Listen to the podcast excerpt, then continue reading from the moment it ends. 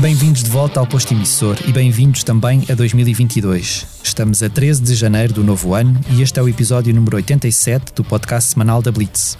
O meu nome é Mário Rui Vieira e na próxima hora estarei à conversa com o nosso ilustre convidado, que já aqui está ao meu lado, no nosso estúdio em Passo de Arcos. O seu nome é indissociável da história da música portuguesa e a sua voz e as canções que escreve e compõe são tesouros nacionais. Nascido em Lisboa em 1948, começou a cantar ainda criança. Passou pelos pioneiros Shakes, mas chegou a um público mais alargado ao participar no Festival da Canção, ininterruptamente, entre 1969 e 1973, regressando depois, pelas minhas contas, outras duas vezes. Cavalo à Solta, Portugal no Coração e, claro, uma incontornável tourada foram as canções que o tornaram conhecido, mas uma prolífica parceria criativa com Ari dos Santos rendeu à música portuguesa muitos outros clássicos. 48 anos depois de Portugal ressuscitado se ter tornado um dos hinos do 25 de Abril, Fernando Tordo continua a fazer-se ouvir. E a principal razão pela qual o temos agora no posto emissor é a edição de Os Fados que eu fiz, um novo álbum que reúne temas originais e alguns dos fados que escreveu para outros artistas ao longo das últimas cinco décadas. Bem-vindo, Fernando. Muito obrigado. Muito obrigado. Obrigado nós por teres aceitado o nosso, o nosso convite. Para essa, com muito gosto. Ai que cheirinho tem um lindo caldo verde que tu trazes nos teus olhos.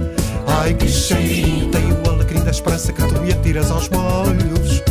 Ai que cheirinho tem as roupas de linho que tu estendes nas janelas. Ai que cheirinho, gosto mais de amor contigo do que das iscas com elas. Começando por este novo álbum, um, Os Fados que eu fiz, pergunto se sempre foste um amante de fado desde pequenino ou se foi um gosto adquirido com o passar do tempo. Não, eu, eu em, em miúdo, o meu pai, a, a primeira vez que entrou lá um, um, um aparelho de, de, ler música, é um aparelho que eu, que eu guardo, não o tenho em casa porque é, é imenso, mas era, um, era um, um, aparelho que tinha um giradisco, carregava-se num botão e a tampa abria com os giradiscos. De um lado tinha um bar e do outro lado tinha uma discoteca onde se punham os discos, naquela altura os, os LPs, não é? Uhum. E eu recordo que, eh, eh, bem como tinha rádio também, e eu, eu recordo que de quem eu gostava muito em miúdo era o meu ídolo de sempre, que tive a felicidade de conhecer pessoalmente, Francisco José. É o maior de todos os cantores portugueses de sempre. Uhum. Uh, e eu via o Tony de Matos, que também cantava muito bem. E era dentro desta área, e eu recordo depois, evidentemente, outros nomes femininos, claro, não, não se pode excluir Maria Teresa de Noronha, Amália Rodrigues, enfim, uh, uh, vários nomes femininos, uh, Gina Maria. Depois, de repente, eu ainda miúdo, digamos, eu agora tenho 73 anos, recordo de quando, quando entrei, quando saí do, do Shakes e fui convidado para para cantar na, a primeira vez no, no, Festival da Canção, de 69. Aí então entrei em contato com os célebres reis da rádio rainhas da rádio, que era uma coisa que existia. Não sei se vocês na Blitz já uma vez fizeram uma investigação sobre isso. Os reis da rádio, acho. É, era, era giro fazerem, porque isso é uma coisa extraordinária. Os reis da rádio eram quase invariavelmente uh, uh, Simão de Oliveira, uh, o, o, António Calvário, o Artur Garcia. Uhum uh, e outros nomes femininos, Madalena Iglesias. Uhum. Portanto, isto apanha a minha juventude muito, muito, a sair, muito ainda a sair da infância. Uhum. E eu, então, quando me convido para ir cantar no Festival de 1969, o estúdio da televisão era um estúdio cá embaixo, um aproveitamento de um espaço dos estúdios da Tobis, na, na Alameda de Linhas Torres. E então eu entro, vinha biúdo, bonitinho, muito elegante, para está saído do, do, dos, dos, conjuntos de pop e de rock. E quando entro dentro do estúdio, começo à minha volta e fiquei em pânico. Em pânico. Porque era, olhei e, e estavam os reis da rádio. E as rainhas, assim, para a monarquia, já está. então, uh, uh, fiquei. Depois estranhei um bocadinho porque uh, o, o, olhar deles, quer dizer, o sentimento foi mais de afastamento do que de proximidade. Hum. Eu creio que foi também um bocadinho de contração da parte deles, independentemente da minha. Uhum. Mas eu gostava, era assim, eu, agora, quer dizer, agora o que é que eu faço? Como uma vez a Lourdes Norberto perguntou no Festival da Canção, não sabia, perguntou no ar, e agora o que é que, que, é que eu, faço? faço? Bom, e então. Uh, uh, esse é um primeiro contacto de, que eu tenho com as pessoas que a gente ouvia na rádio, não é? Uhum. Quer dizer, a passagem. Eu só conheci o meu ídolo Francisco José, Francisco José Galopim de Carvalho. Há muita gente que não sabe. O Francisco José era irmão do, do mestre professor dos dinossauros, sim, Galopim de Carvalho. Irmão. Ele é Francisco José Galopim de Carvalho. E então. Uh, esse, uh, digamos que uh, essa, essas experiências vêm depois começo a olhar para eles e digo assim: bem, eu não, eu, a minha geração não queria fazer os que eu conheço e alguns que estão no ativo, destacadamente o Paulo de Carvalho. Uhum. Uh, uh, a malta não quer nenhum mal a estas pessoas, por isso a gente toda a vida até agora ouviu estas pessoas a cantar na rádio gente não quer mal nenhum a estas uhum. pessoas, bem pelo contrário. Uhum. Quem é que quer mal a um compositor com a qualidade do Nobre e Souza? Alguém não, quer mal? Não era um caso de cheguem para lá que chegou uma nova geração. Nem pensar nem pensar. É falso. E, e se alguma vez isso constou, é completamente falso. Hoje continua a ser falso. Uhum.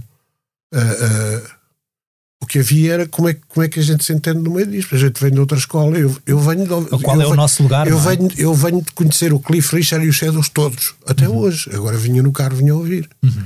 Um disco de 1963, nunca mais se fez. Não há hipótese. A super afinação, a super qualidade, a super execução, não há hipótese. Uhum. Foi ali que aprendi que a minha geração com 10, 11 anos, aprendeu a tocar guitarra. Aprender a tocar guitarra era conseguir do pai 25 chões ou 5 escudos, ir a correr à, à Avenida à João 21, uhum. a, uma, a uma loja que era do, do grande professor de guitarra, uh, que alugava guitarras. E a gente trazia para a rua, sem sacos, sem nada, umas guitarras que a gente olhava para a escala e a escala era uma curva. ali, na, ali na, na posição do Lá, do, do Si maior, era preciso quase uma tarraxa a gente conseguir apertar os dedos e conseguir fazer o acorde. Raramente se conseguia a partir de um certo sítio. Mas isto é, é, esta, esta é uma história de como, de como a gente começa. Só que a gente começa com uma paixão louca. Não ouvi ninguém da minha geração pensar assim, vamos sair na capa da revista, vamos tirar um retrato, vamos à televisão era a música mesmo. A malta queria música, era aqueles, aqueles LPs com licença. E era devagarinho, que era para tirar o acorde todo.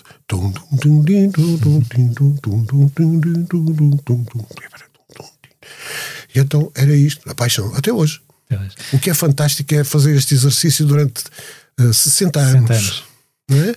Uh, uh, e continuar e estar aqui a falar com o malta, este nosso jovem querido amigo, uh, estar aqui a falar e ver que ele está interessado naquilo que eu estou a dizer, porque eu estou a contar uma história que nunca ninguém lhe contou, quase de certeza uhum. absoluta. Uhum. E, e, portanto, o gosto para a música é este. O que é que acontece no Café Vavá?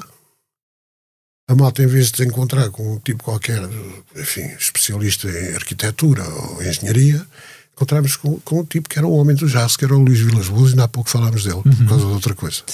Uh, e, e, e, o que é que acontece? Era dali, a gente dizia assim: epá, está aí um tema agora, uma cantiga do coisa, do, ou do Elvis Presley, ou do. do, do, do, do a, diz ele assim: vocês são todos atrasados mentais, porque. Uh, uh, vamos ouvir um bocado de música. A gente disse nos carros, ia para a Avenida Rio de Janeiro, onde ele vivia. Uhum e então a lição era uh, uh, Frank Sinatra, Duke Ellington, Count Basie, Tony Bennett,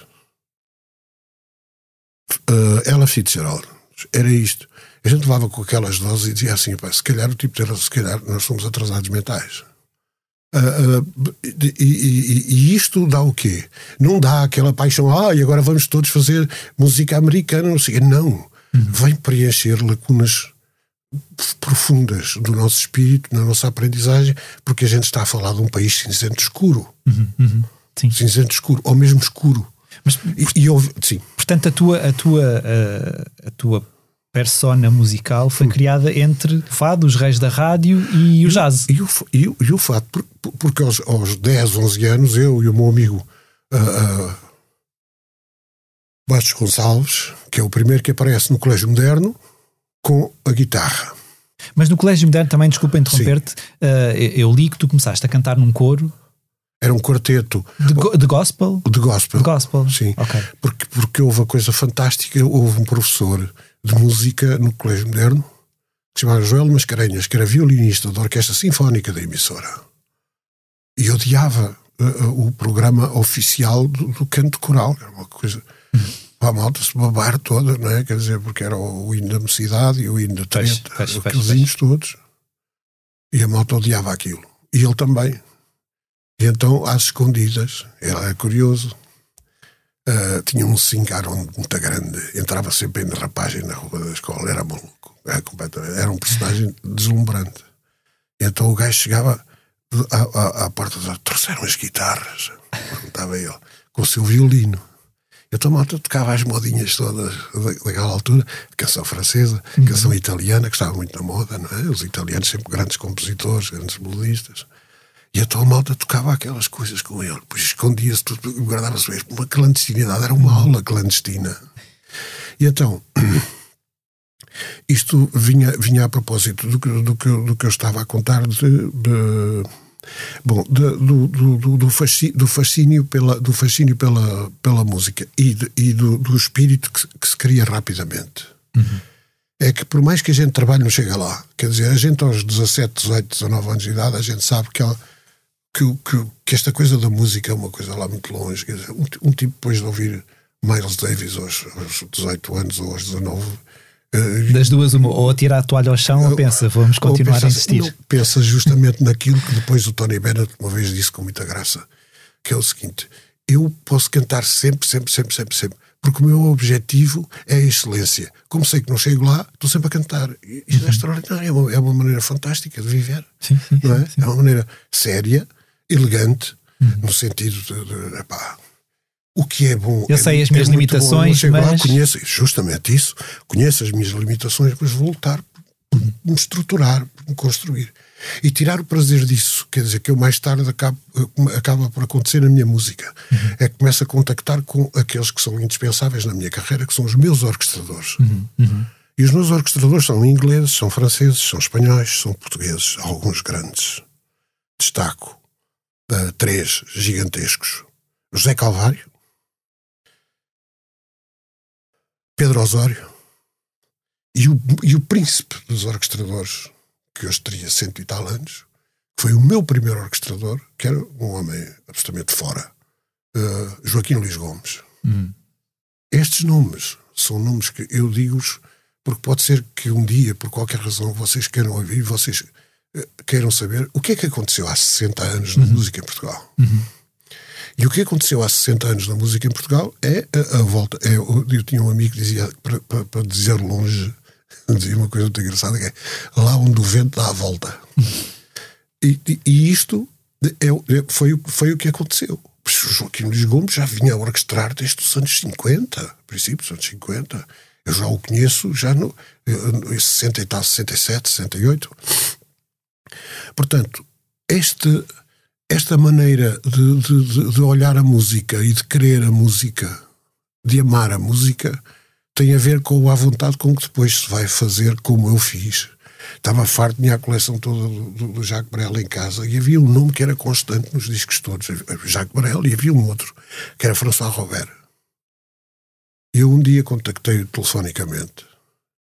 Tive essa ideia, passado quatro minutos estava a falar com ele, e passado seis minutos estava agarrado à guitarra a fazer o meu primeiro disco que fiz com ele.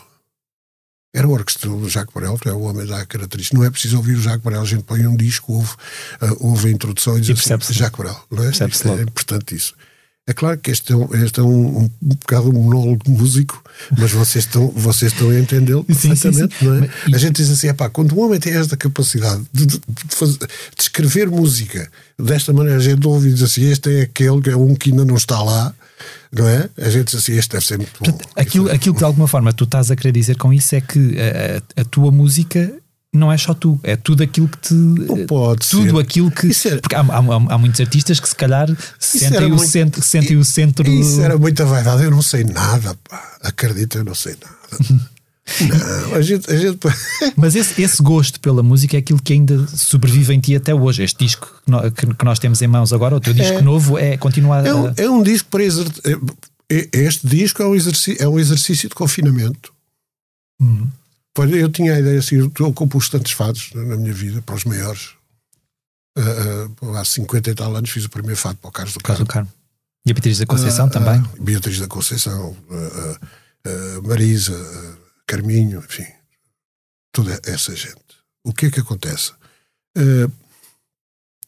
este disco é um exercício de confinamento, para um tipo não enlouquecer. Eu tenho a mania de pintar.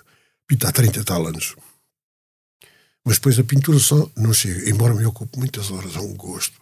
Uhum. Era assim, você é pintor, eu nem pensar, eu adoro os pintores. Mas é uma coisa mais solitária também, é como, não é? É muito, é muito solitário. Pois convém não vir, às vezes vem o gato, por exemplo, o gato, eu gosto de pintar no chão, ponho assim, estou sentado, ponho a tela no chão e pinto assim, uhum. de cima para baixo.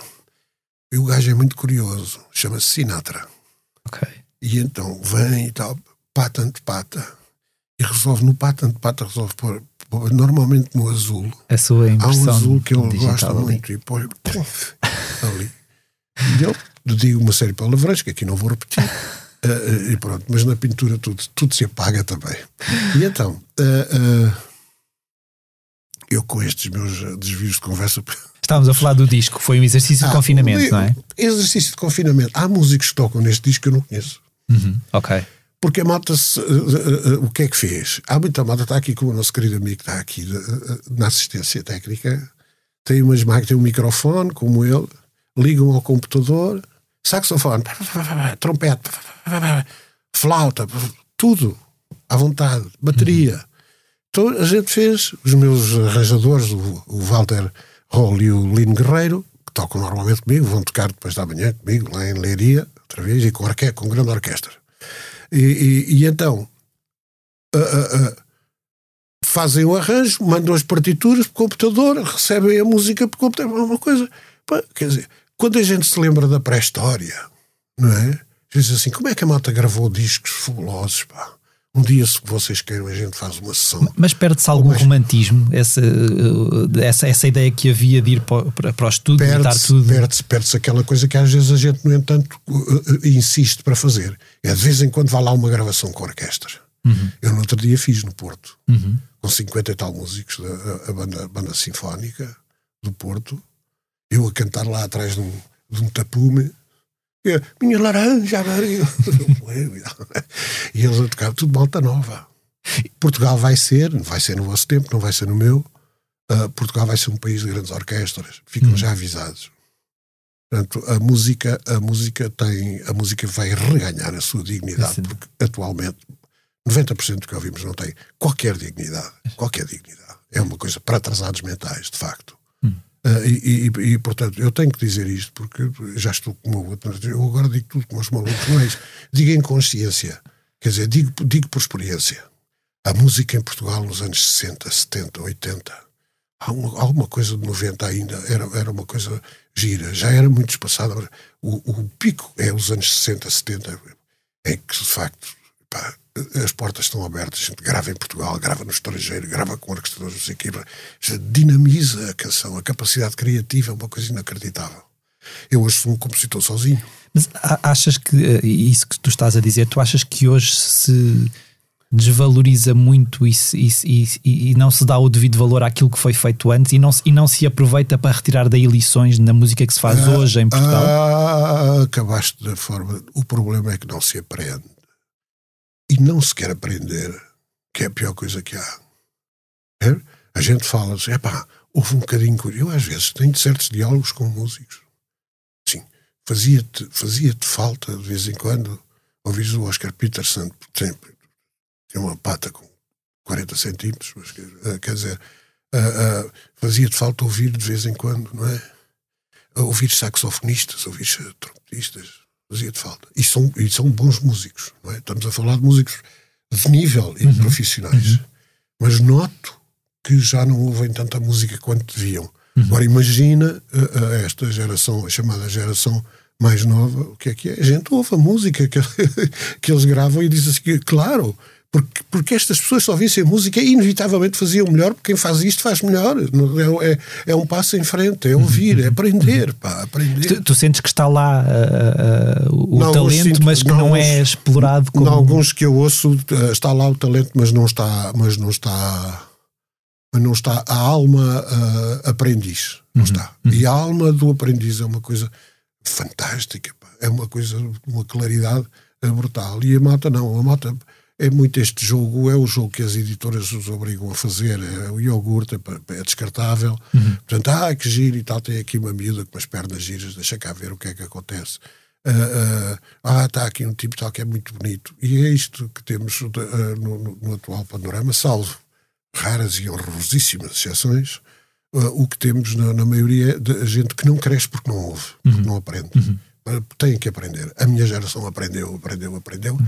e hoje diz assim: não percebo nada disto, pois. não sei nada de música. A música que eu, que eu gosto é uma música que está lá em casa, que é da Deutsche Grammophon, não sei uhum. quê. É essa a música que eu quero, a música grande, uhum. a música grandiosa, a alma do homem. Conheces alguma coisa na, na humanidade que seja mais o símbolo que o homem consegue fazer quando em coletivo não há nada, nenhuma profissão, nada, rigorosamente nada, nas sociedades que ultrapasse a orquestra. Hum.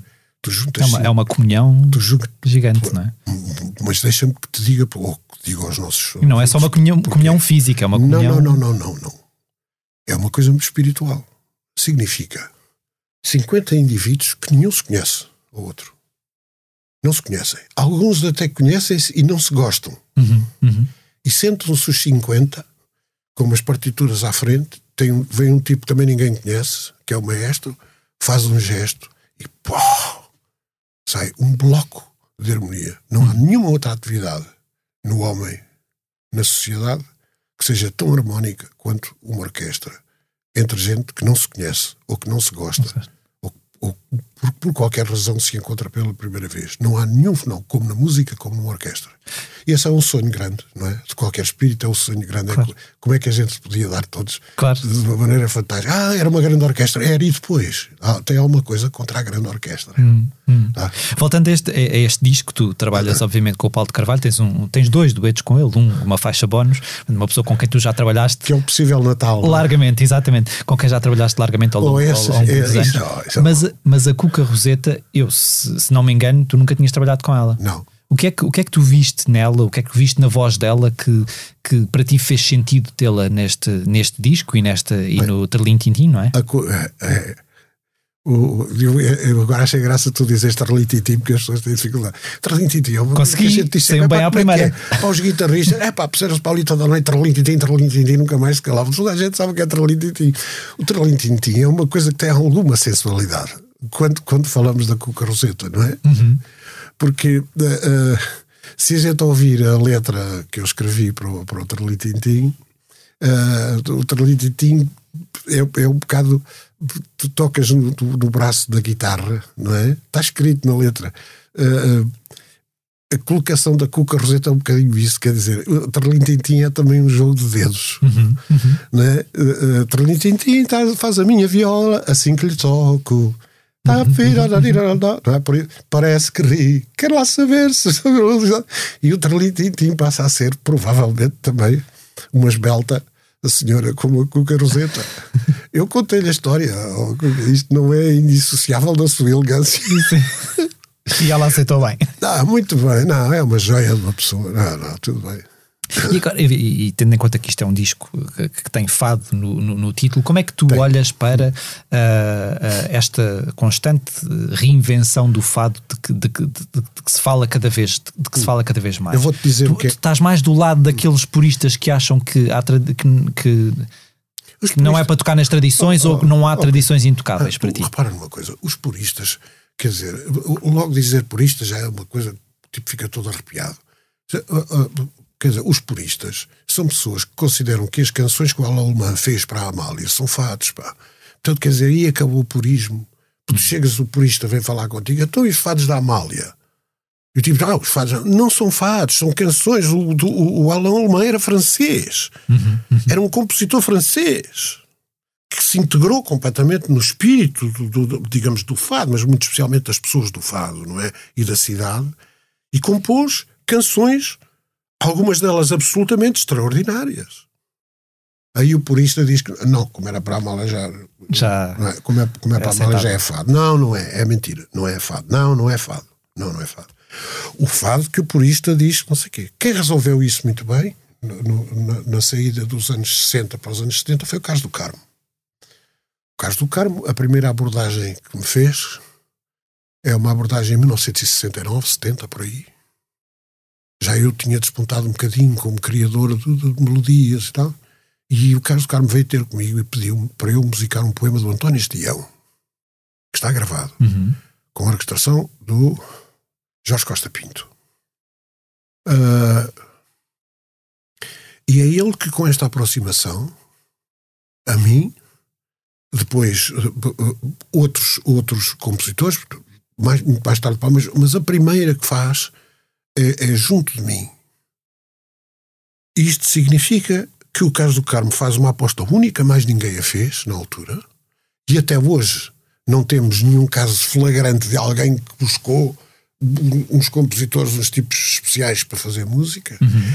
O, o caso do Carmo consegue uma coisa única, que é transformar, ou melhor, acrescentar, aumentar, tornar mais panorâmica a linguagem do fado, trazendo até si uma outra linguagem que ele sabia que existia, porque a malta era marada nos grandes melodistas mundiais.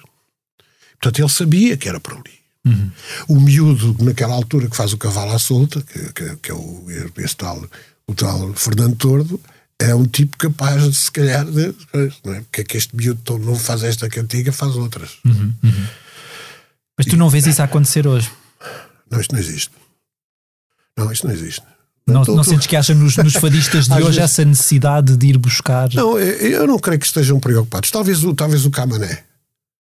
Talvez o Camané esteja preocupado com, com, com, com a qualidade do texto, até porque o seu relacionamento com o Zé Mário Branco durante muito tempo o ajudou muito.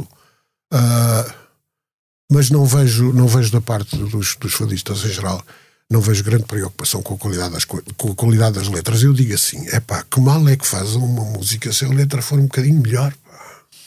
Pá, o que é que é tão chato nisso? Pá? Porque esta coisa do eu sei, eu sei, tu sabes que eu sei que ele sabe que ele sou, que ele sabe, ele sei, tu sabes, Eusébio, Tobias, Elias, nós moscada, voz grossa, eles, quer dizer, conjugações terríveis.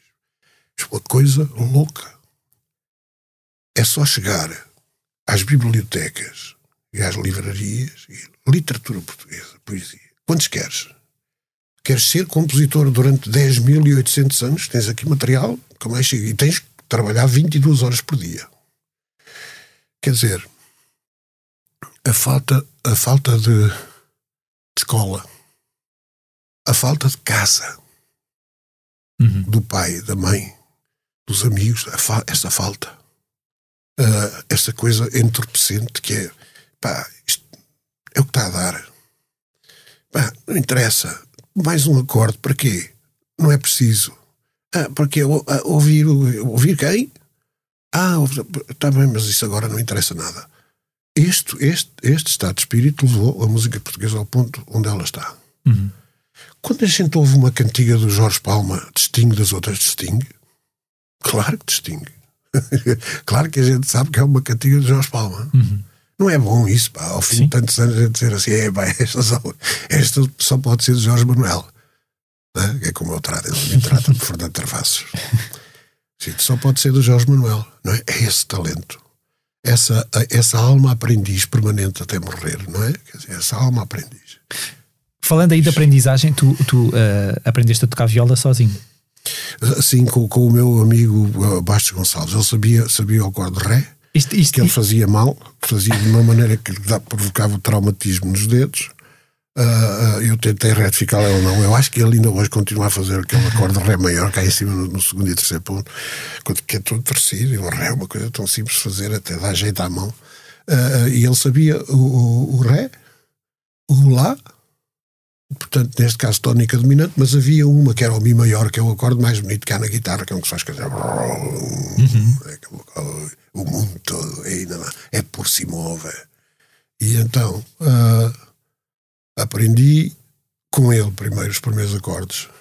E, e isto, isto fez-me pensar numa, numa coisa, porque eu, na minha geração, uh, as pessoas quando aprendiam a tocar guitarra, uh, a, a, canção que iam sempre tocar era a Dunas do GNR. Portanto, numa era pré-Dunas do GNR, quais eram as canções que vocês tocavam à volta da fogueira quando estavam a, a ensaiar? Marina, Marina, Marina. non devi lasciarmi mai più. Oh mia bella amore, no, non mi lasciare, non mi devi rovinare, oh no, no, no, no, no. We're going on a summer holiday. No more worries for a week or two. Fun and laughter on a summer holiday. No more worries for me or you. For me and you. Portanto, tudo isso ficou gravado na tua memória até hoje. Então, mas isto é para esquecer, pá. Isto é para a gente saber que não sabe nada, pá. Não percebe nada de nada, pá e que é muito bom lutar contra isso, pá. Uhum, não é? Uhum. Uh, há pessoas que me estejam a ouvir e dizem assim: lembraram-se de convidar um maluquinho. Uh, mas, mas, isso é, o, mas isso é o que nos ensinou. Esqueci lá. Lá, Fá si menor, si menor. Mire, we are going on a summer holiday. Pá, já estão quatro acordes. E a gente, quando chega a isto, diz assim: é pá, eu se calhar sou um gênio, porque consegui tirar quatro acordes, pá, seguida, pá, sem, sem me enganar. Isto é uma coisa extraordinária, pá, sou o maior. 60 anos depois, continuo muitas vezes a utilizar estes quatro, porque estes quatro são uma coisa fatal. Uhum. O Beethoven fazia isso, uhum. o Bach também, o Vivaldi, usava os mesmos acordes e quer dizer, uh, o não querer saber disto é grave. Uhum, uhum. E a, a, tua passagem pelos shakes uh, foi, foi, suponho que tenha trazido memórias, tenha, tenha deixado muito boas, oh, muito boas aqueles, memórias. Com aqueles, está bem. Tá, e tu, olha... tu, sentes que hoje, quando se olha para trás, uh, ou, ou, ou, que se dá o devido valor àquilo que os shakes fizeram pela, pela música elétrica em Portugal? Sim. Ou sentes que estão demasiado esquecidos? Ou... Não, eu acho que eh, é curioso. Hoje, por exemplo, estamos agora aqui a falar, estamos a falar dos cheques. Uhum. Os cheques marcaram uma posição, de facto, fantástica. Eu vou, eu vou te dizer porque, porque é que eu considero que é fantástico. Eu fiz parte dos cheques, mas os cheques de que eu gosto muito, muito, muito, muito, porque acho admirável naquela altura uh, uh, ter-se feito daquela maneira, tem, tem a ver com Paulo Carvalho, bateria, Fernando Xabi, guitarra, Edmundo Silva, recentemente falecido, querido amigo, guitarra baixo e uh, portanto já diz Paulo de Carvalho, Xabi, uh, Edmundo e, e Carlos Mendes. Carlos Mendes. As vozes do Paulo de Carvalho e do Carlos Mendes nessa altura criaram uma sensação única, porque os tipos punham-se a cantar e eram John Lennon Paul McCartney. Hum. A interpretação do Michel, a canção Michel, dos Beatles, cantava, vale a pena vocês procurarem no, no computador, vocês ouçam uh, uh, uh, o, o, que é que os gajos fazem. É, é impressionante. E, portanto, não se pode deixar de. A gente está sentado ali no, no velho Teatro Monumental, 1960 e mínimo poucos, né? e saem aqueles gajos. Michel, Mabel, these are words that go together well. A, a voz, põe, procurem, pá, este bocado aqui de coisas que eu estou aqui a dizer, estes disparates.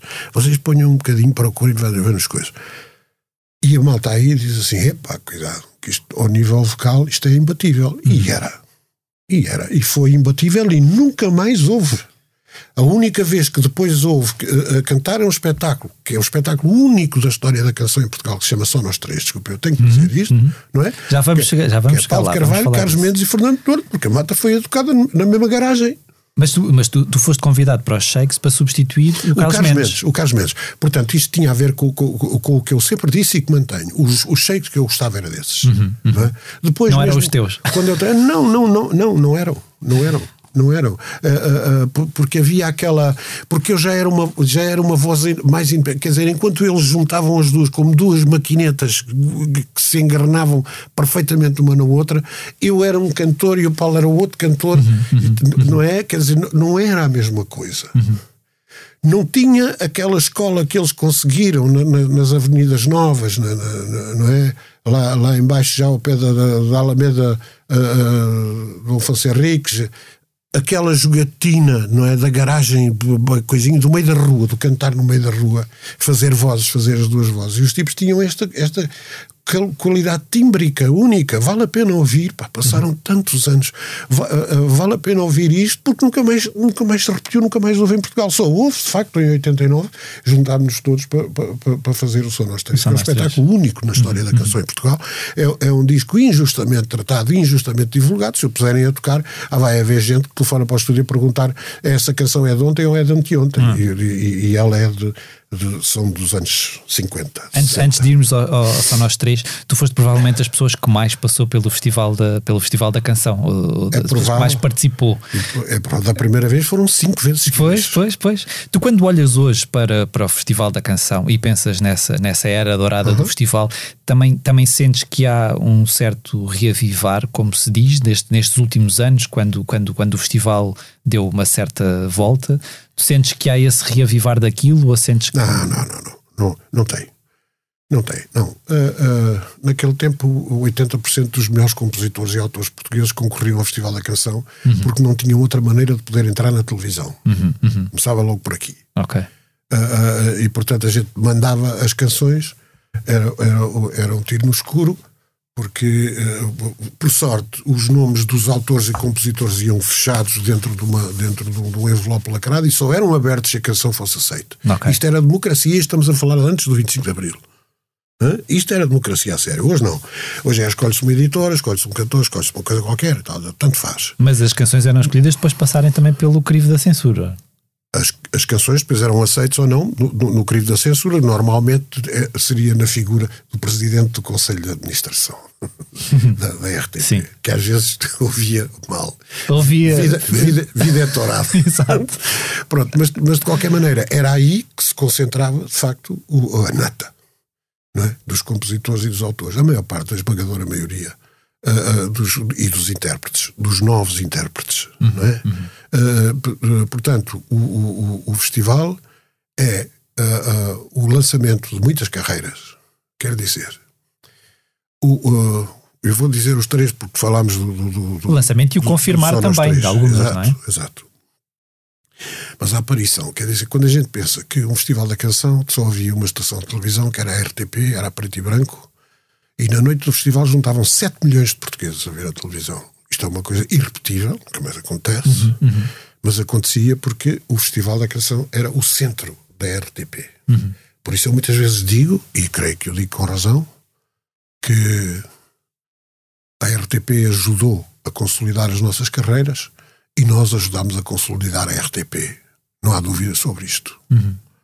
Uh, e, portanto, uh, essa, digamos que essa responsabilidade, não é? E, e mesmo assim, naquele tempo, havia os críticos, dois ou três críticos nos jornais que a moto olhava para as câmaras, eu lembro disto, olhava para as câmaras e via o Mário Castarinho do outro lado, que era o tipo do Diário de Lisboa, ele olhava que era o tipo, era terrível, pá, dava cacetada na malta, era paulada para uma, de qualquer maneira.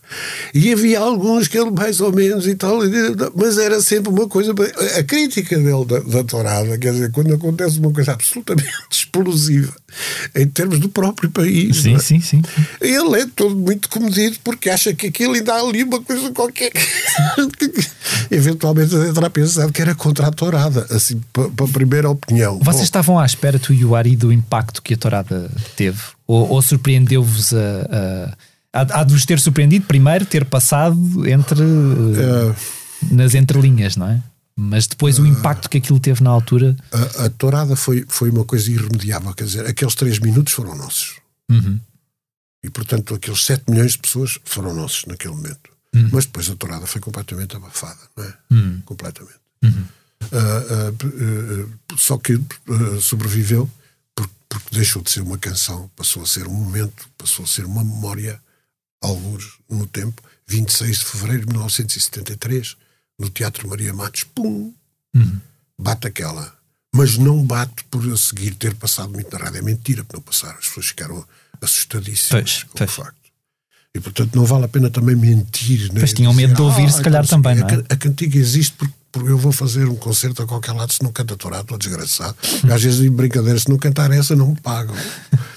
não é? Que, ah, ah, ah, o, o que aconteceu é uma coisa fantástica que a maior parte das pessoas não conhece, que é o seguinte.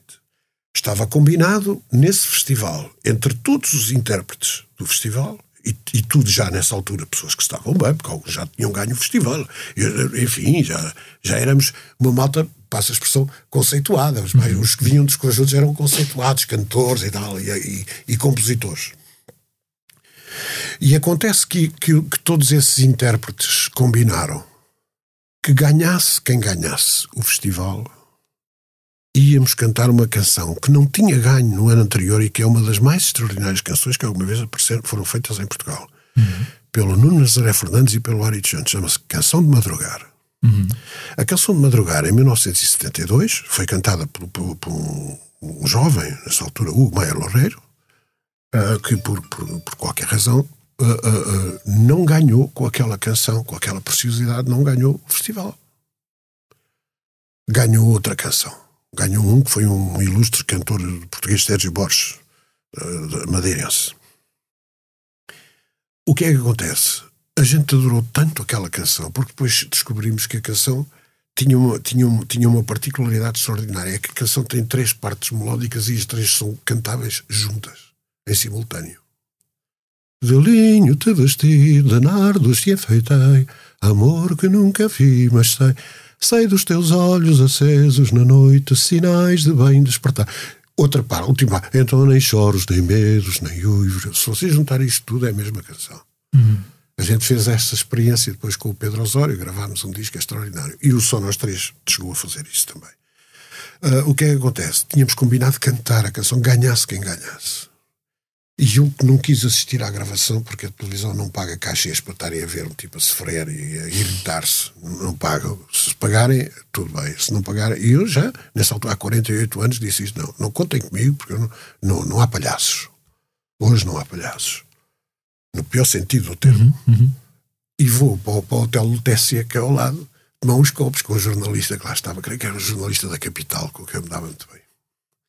E então tivemos ali, estava na mesma mesa, no mesmo balcão grande que havia lá no coisa, estava o Gilbert Becot, que tinha feito uma das partes do, do, do festival. O Gilbert Becot, com os seus músicos.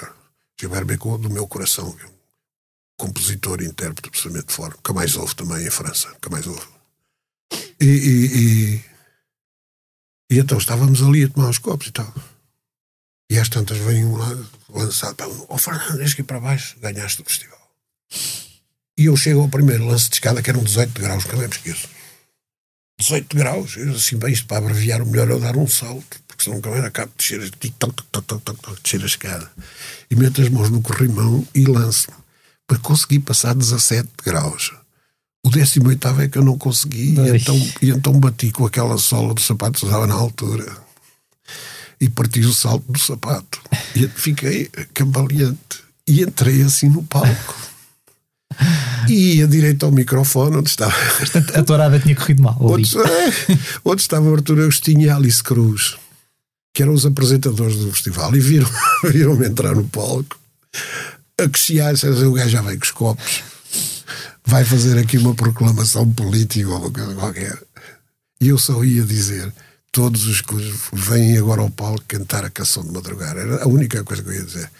Foi um momento inesquecível que não aconteceu. Uh, só é inesquecível porque para Porque- mim é, para mim é, ainda por cima sou o, o intérprete, uh, para mim é absolutamente inesquecível que é um, um bocado absolutamente fabuloso de televisão que ficaria para todo sempre que não aconteceu. Não aconteceu.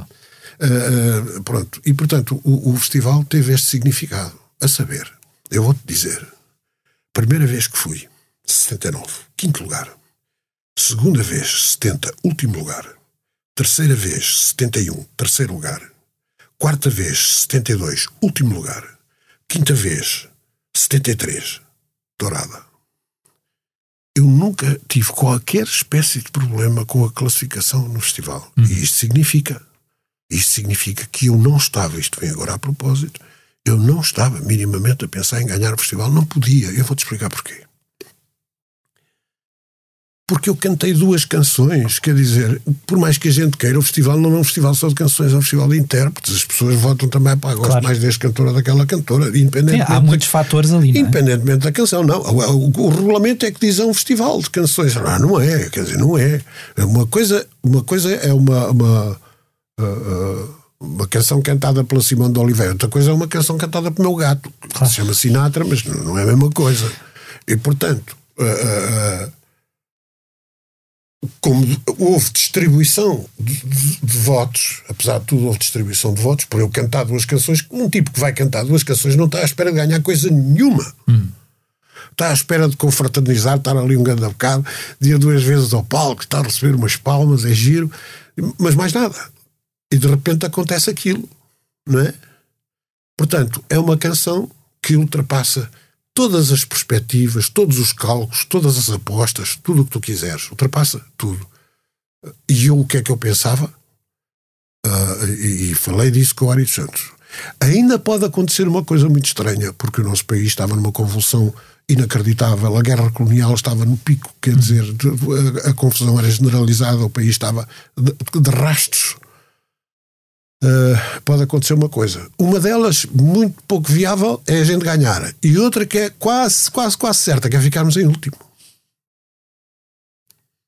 Eram os dois cenários. E aconteceu isto, a gente não controla. A gente não controla. E de repente, uma simples canção, uma simples canção jocosa sobre a sociedade portuguesa, eh, hoje existe, quer dizer, continua a existir.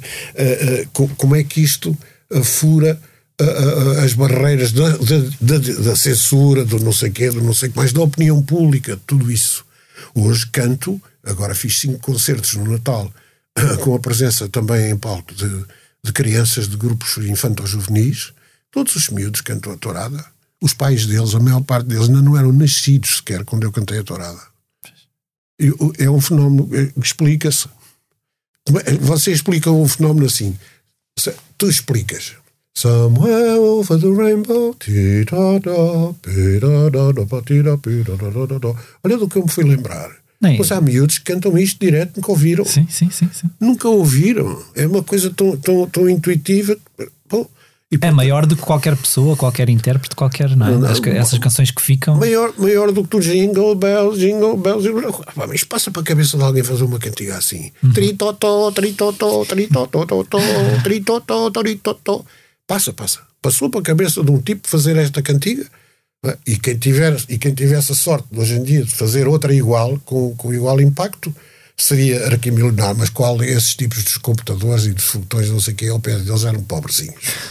Está- Estamos a falar de fenómenos e, e- e a tua parceria com o Ari dos Santos foi, uma- Desculpa foi que eu afastei-me aqui um bocadinho. a, a tua parceria com o Ari dos Santos, obviamente, é, é fenomenal. Tu lembras-te do momento em que vocês se conheceram e do momento em que tu percebeste isto vai nascer daqui qualquer coisa? Só ma- mais, sim, duas coisas separadas. Uma, eu conheci o, o Ari dos Santos no final do ano de 68. Eu ainda estava no cheque, estávamos a tocar no Casino de Estoril. Já uns cheques muito, muito degradados. E uh, chego a casa muito tarde, como era costume. Uh, e estava ali a dar umas voltas e tal, e toco o telefone. Era Maria Leonor. Maria Leonor foi uma grande mulher de rádio da, então dita emissora nacional, era muito minha amiga.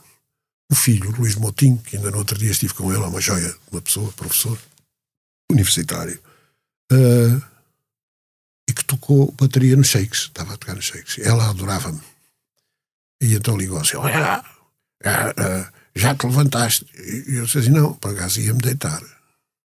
Eh, Toma bem, arranja, tens de vir aqui à, à Rua do Quelhas, que era a emissora nacional, tens de vir aqui à Rua do Quelhas, estão aqui dois senhores, têm uma canção no Festival da Canção. É aqui, este é o puf, quer dizer, é o buraco negro, passa a expressão, pela sua dimensão da minha carreira, não é? Quando a minha carreira dá, puf, acabou. Acabaram os conjuntos, acabou não sei o quê, e começa uma carreira de um tipo que eu queria era fazer canções, fazer as canções. Porque eu pensava assim, se os outros fazem as canções, estas canções alguém as fez, porque é que eu não faço também?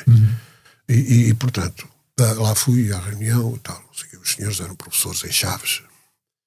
Uh, e, e, e, e, fui cantar ao, ao, festival. Era uma canção que se chamava Cantiga. Era uma, era uma, uma canção quase em português antigo. Senhora, se vos não vejo, meu coração desfalece. E a vida me parece não ter. E a vida me parece não ter, ga, não ter galardão. Não ter galardão e desejo porque na nossa aventura. E depois entrava o, o coro. Era a orquestração do Joaquim Lisboa. Entrava o coro feminino da emissora do som. Lá, lá, lá, lá, lá, lá, lá, lá, lá, lá. Está gravado, existe no net. Lá, lá, lá, lá, lá, lá, lá, lá. E ele todo menino e tal. 4 contos e 500 de coisa. O caixa era 1500. O, o, o smoking, para ser daqueles dos melhores, custava 4 contos e 500. E quem entrava era o pobre do meu pai também ele, Fernando Tordo, por desventura. E então, uh, uh, esta experiência do festival traz o quê? Traz um, um traquejo incrível, se calhar por uma coisa que tu ainda não pensaste, ou se calhar já pensaste. É que o que o Festival da Canção naquela altura significava em termos psicológicos hum. no indivíduo era uma coisa de tal ordem. Era um desgaste tão brutal, era uma o sentido da responsabilidade. Uhum, uhum. A própria competição também, quer a gente queira, quer não, porque a competição vinha toda nos jornais, não sei se se falava ah. daquilo, pá. Eu tipo ficava. Isto deu uma estaleca a uma geração que, que mais ninguém tem. Não é? E penso que, até, inclusive, de, alguma forma, esta capacidade, independentemente do que tem a ver com a saúde, claro, esta capacidade de estar muitos anos, muitos anos disto, e de ser sempre uma espécie de um, pateta, um pateta alegre. Não há nada melhor pá, para estas profissões se prolongarem durante décadas. Convém que um gajo seja muito estúpido e pateta alegre. Porque está uh, uh, tá, tá preparado para tudo. A gente gosta de tudo. Uhum. O que é que é? Vou ouvir. O que é que é? Vou ver. O que é que é? Não sei o quê. É uma Esta curiosidade coisa, ah, constante. Vou, vou, fazer também. Quer, deixa ver como é que é. E tal. Vou, vou comprar mais uma. Ainda há bocado falámos aqui da máquina. Vou comprar mais uma máquina que não uso. Depois não uso. Que eu quero saber da máquina. Mas pronto, mas está lá a máquina, o pedal, olhar para mim. Está bem, trabalha sozinho. Dá, uh, isto dá, um, dá um, um, um entusiasmo terrível. Pá. É como a primeira vez que a gente ia à loja de Gouveia Machado para ver uma Fender Telecaster. Pá que era uma coisa absurda, pá. Como é que tinha chegado a Portugal, pá? Uma guitarra igual à dos gajos dos Shadows, pá. Como é que chegou uma Fender Stratocaster, pá? É pá, mas esta, esta é igualzinha vermelha, é igualzinha à do Hank Marvin, pá. Mas foi no contexto do festival que tu conheceste o Ari? Foi essa pergunta que eu, que eu, que eu falhei, porque tenho sempre estas tretas para contar. Estás à vontade, continua. Ok, obrigado. uh, a Maria Leonor convida-me para ir conhecer os, os, os, os senhores autores. Tá, tudo bem, tá. eu era o menino ideal, elegante, isto foi há 40 quilos. E, portanto, uh, uh, o, o, o pessoa tem que ir assinar o contrato. Quem é que monopoliza nessa altura a atividade artística dos Canora em Portugal? Valentim Carvalho, que era na Rua Nova do Almada, no terceiro andar, porque o estúdio já era aqui uh, uh, Passo de Arcos, é? que era o melhor estúdio português. Uh, gravava grandes orquestras, isso era uma coisa deslumbrante. O estúdio de Passo de Arcos era uma coisa absolutamente fascinante. Fora do tempo, completamente. Uh, e então, vou eu para, para a rua para a rua Nova do Almada para assinar o célebre contrato. Era uma, quase uma obrigação. Tenho que assinar por Valentim de Carvalho, com quem me dei pessimamente. Porque eu detestava a gala daquele tipo de coisa, aquele tipo semi-familiar, é uma, é uma coisa para matar. Bom, mas de qualquer maneira fizeram alguma coisa para a música portuguesa, mas marginalizaram muita gente também, aproveitaram já agora no balanço. E então, uh, subo àquele terceiro andar, chego lá acima, eu um bocadinho tímido, pá. Era um senhor, naquela altura, um homem muito ligado à música, autor também de textos, Mário Martins. E, e, pronto, como está, passou bem. Tá. E às tantas vem o Nuno Nazaré Fernandes, que eu não conhecia, que eu me lembro, eu não o conhecia, e vem e diz-me assim: Ó oh, Fernando, quero-te apresentar aqui o Ari dos Santos. Foi ele. Disse, ainda no outro dia estive com ele. Adoro o Nuno Nazário Fernandes. Adoro. Grande compositor de grandes canções portuguesas. Grande compositor. E vem e diz, quero-te apresentar o Ari Santos. E eu vou e vejo aquela figura, não é? O cigarro e o, e o copo de gin e a, e a, melena e mais três ou quatro palavrões à mistura. E pronto, e já, epá, aqui está o poeta. Olá, irmão. Aquelas coisas. Ó, oh, irmão, quando quiseres, trabalhamos e tal. Isto é fantástico, pá. Este, este gajo é um craque das cantigas, é o gajo, é o gajo que está posto onde o vento deu a volta. É pá, este tipo está com esta conversa para mim. Bom, Disse, ah, ok, tá. Epá, mas eu tinha uma vida muito, muito desligada, eu era muito vavaz, as namoradas e tal, o Cliff Richard e os Shadows e, e os, e os Searchers e Rolling Stones e tal. Não estava muito virado para aquela veia e tal, pô, ainda não estava sintonizado. Uhum. Há uma vez em que me ocorre a melodia do Cavalo à Solta, final dos anos 70 e eu gravo esse bocadinho de melodia em casa de João Maria Tudela, porque eu estava na rua, na pré-história, não via. A gente hoje tem aqui o telemóvel, com licença, a gente faz tudo. Uhum. uma grava. De... Bom, ali não, pré-história. Portanto, eu estava perdido na, na Avenida de Roma, um bocadinho com os copos. E assim, agora o que é que eu faço? E pera, quem mora aqui, o João Maria Tudela, tem um gravador, tinha um Nagra, uma Nagra, que era um gravador feito na Suíça, que era uma, uma obra genial, uma preciosidade. E então, João Maria, Nagra, então, e vou gravar aqui. O que é que eu gostava aqui? Que era a repetição do, da mesma frase, abre e fecha a frase, completa a frase com as mesmas notas. Da, da, da, di, da, da, da, da, da, da, di, da. Uhum. Isto é uma coisa que sai da carola de um tipo, não, não, não penso se saiu. Dá a impressão que foi, foi, foi mais vinho tinto ou qualquer brandy que eu terei misturado do que outra coisa. E bom, e então uh, uh, gravei aquela coisa, João Marido dela diz assim: é pá, Fernando, com quem é que vais fazer? E aí veio-te à cabeça. Diga assim: se calhar vai ser com aquele Coari dos Santos. E assim foi. Ele, o João Maria depois pediu-me: tu não te importas, pede-lhe a ele se eu posso assistir. Tal. Eu liguei, com certeza. O Ari dos Santos vivia na rua do Alcarim, lá em cima, no quinto andar à pata, que era uma coisa pavorosa. Gajo chegava lá acima, bem, naquela altura não chegava nada esfalfado. E então uh, uh, fizemos, uh, fizemos a cantiga. Quer dizer, quem, quem faz este tipo de canção, eu era um miúdo, é? vai impressionar uma, uma faixa de público surpreendente. Quer dizer, significa que quem está naquela onda já são pessoas dos 30, dos 40, dos 50, dos 60. É por isso que aplaudem loucamente em certos sítios onde eu vou e, já começo a cantar com a solta, porque isso mexe com a memória das uhum, pessoas uhum, de uma maneira. A memória emocional, não é? É exato. E então, uh, uh, o, o, o, festival aí também uh, dá uma abertura muito grande. Diga assim, é pá, de, de um quinto lugar para um último lugar para o terceiro lugar, isto vale a pena. E ficou, em terceiro, e ficou em terceiro lugar. Era a canção de adoração de toda a gente dentro da televisão. Muito especialmente do grande Luís Andrade, já falecido, provavelmente trabalhou décadas na, na televisão, que era um grande cantor lírico, grande realizador de televisão, na altura provavelmente o melhor deles todos, Uh, e que, quer dizer, era uma loucura, a loucura que ele tinha por cavalo solto, era uma coisa completamente louca. E eu ali inspirava-me assim: pá, se uma pessoa que está tão por dentro da televisão, não sei o que, diz não sei o que, isto dá um ânimo, pá. É pá, não dá ânimo a gente chegar a um concerto e estar uma sala cheia, dá muito ânimo.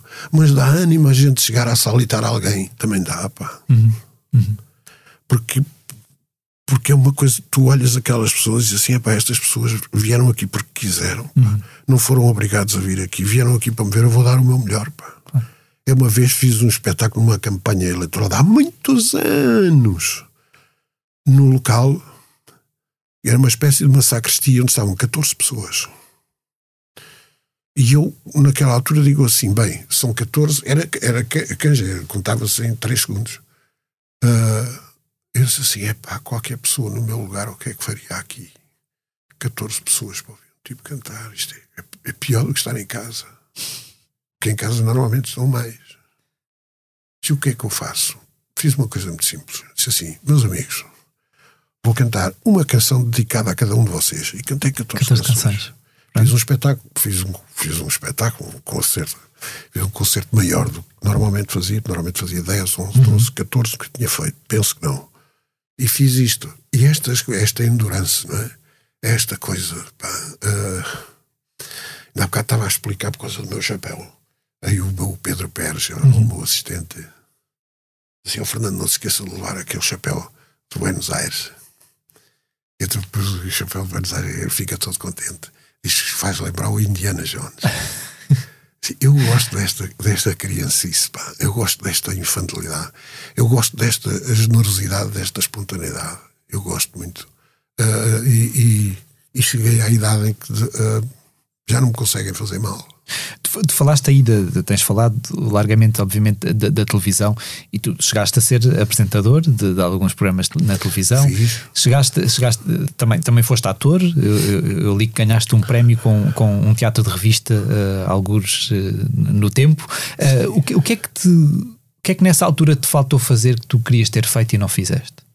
Olha, eu vou-te dizer uma coisa. Há, há uma coisa apenas na, na, na minha carreira que, que eu, eu tenho pena de, provavelmente já não vou conseguir fazer eh, e que é lamentável que eu não tenha conseguido fazer. Mas isso tem a ver com o estado das artes em Portugal, que era música para cinema. Uhum.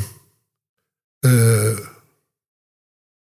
quer dizer, eu, eu, depois de, eu depois de ter visto o, o, um filme português, o Delfim, do Fernando Lopes, uhum. não ter música, que deve ser uma coisa única na história do cinema, para além dos mudos, claro, independentemente do, do cinema mudo. Uh, e tanto que eu pedi ao, ao, ao Fernando Lopes, assim, ao Fernando, eu tenho uma ideia que um dia tu vais ser convidado para realizar o Delfim Zé Cardoso Pires. Tu fazes-me um favor, quando for isso, se isso acontecer, chama-me. Tu dizes-me porque eu vou arranjar os cinco ou seis maiores compositores portugueses e cada um vai fazer um tema para esse filme. E fica um filme histórico, porque é um filme em que junta graciosamente, graciosamente, eu vou fazer questão junto deles, deles não pedirem dinheiro. Nem que sejam seis canções, pá, mas fica um filme, coisa, ao nível da música, uma coisa estrondosa. Passado muito tempo, anos, pego num jornal e leio estreia do Delfim, telefonei para o, para o Fernando Lopes, disse assim, eu não acredito foi uma chamada intensa, se Eu não acredito que me tenhas feito esta partida. E diz assim: Olha, Fernando, eu vou-te contar. O produtor, eu não vou dizer aqui o nome, não, não conheço a pessoa sequer pessoalmente, mas é uma pessoa conhecida na, na zona de cinema. O, o, o produtor deu-me muito pouco tempo para fazer o filme. Muito pouco tempo. Então eu tive que fazer o filme a correr. Se isto é o único país onde provavelmente se fazem filmes de fundo a correr. Uh, uh, portanto, se era para fazer a correr, até estou surpreendido como é que filmaram, porque, quer dizer, música foi para esquecer. Agora, se era para fazer a correr, até podia ser só uma faixa, como o Monteiro fazia, que é uma faixa toda preta do Robin. Só falta isto. Fiquei muito triste, pá, porque tinha sido uma aventura do Caneco. Eu digo isto porque ainda é provável que um dia apareça alguém, até de preferência um miúdo, um jovem, pá, agora há aí uma malta metida no cinema e com piada. Uhum. São tipos que vão ao cinema. Já havia algumas coisas e este ter que ir ao cinema para perceber como é que esta engenhoca se fazia. Uhum. E isso é bom sinal.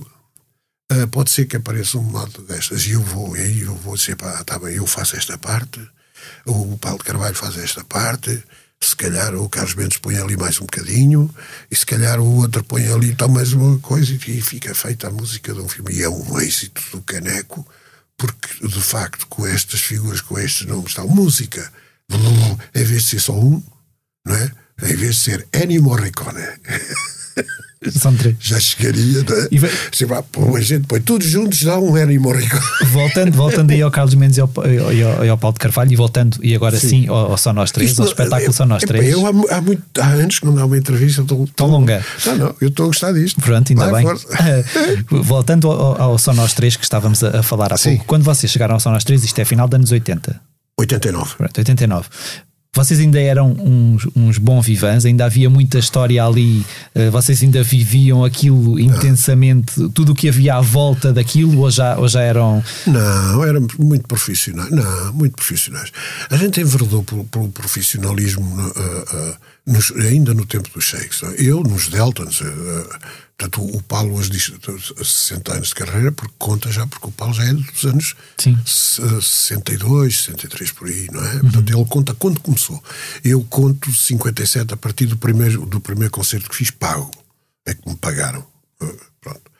Mas uh, uh, o, o, o, Sonos 3 não. O Sonos 3 já somos profissionais. Nós tínhamos estado a fazer um, um programa de televisão que, chama, que se chamava Noite de Gala, que era gravado no Casino Estoril e era, e era uma produção do João Maria Tudela. João Maria Tudela era um querido amigo, gostava muito do que, do que era bom e convidou, convidava a malta para ir cantar. E uma vez eu vou e canto uma canção ou um medley de canções com o, o com o Carlos Mendes. Com o Carlos Mendes. Acho que sim. Com o Carlos Mendes. E o, e o Mário Assis Ferreira, diretor do Casino, fala com o seu querido amigo uh, Pedro Osório, que era diretor musical do Casino, e disse assim: epá, porquê é que tu não juntas aqui? Está o Fernando, está o Carlos Mendes, porquê é que não se junta aqui o Paulo? Vocês não faziam, não fazias um grande espetáculo com os três cantores. Uhum. Não, não foi nenhum de nós que inventou, foi, foi o Mário Assis Ferreira que inventou.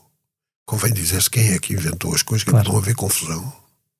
Eu inventei o título, só nós três, e fiz a maior parte das canções inéditas, mas não inventei. A ideia não é minha. E aquilo, a ideia colou muito bem com, com o Pedro Osório, porque o Pedro Osório já estava naquela altura farto de trabalhar connosco, conhecia-se perfeitamente. E começámos a trabalhar durante uns meses naquilo, pomba, todos os dias, tofa, tofa, tofa, junta, tal, tal, trabalho de sapa esse talento da parte do Pedro Osório, uma coisa inacreditável. Uh, uh, e a malta juntar-se, juntar-se, juntar-se, juntar-se cada vez mais. E depois, quando chegou a hora de, de estrear, foi um êxito. Uma coisa brutal, porque nunca se tinha feito, não é? Uhum. É, é, onde, é onde se canta uh, Tristão da Silva e se canta José Afonso, uh, onde se canta. os grandes, Tony, é? os, os, grandes nomes, se canta tudo, não é? É onde se cantam as canções estrangeiras, que cantamos Ray Charles, cantamos os Shakes também. E então, esse, esse espetáculo é um, é, é um espetáculo histórico. Porquê? Porque, de facto, há a imagem dos Shakes.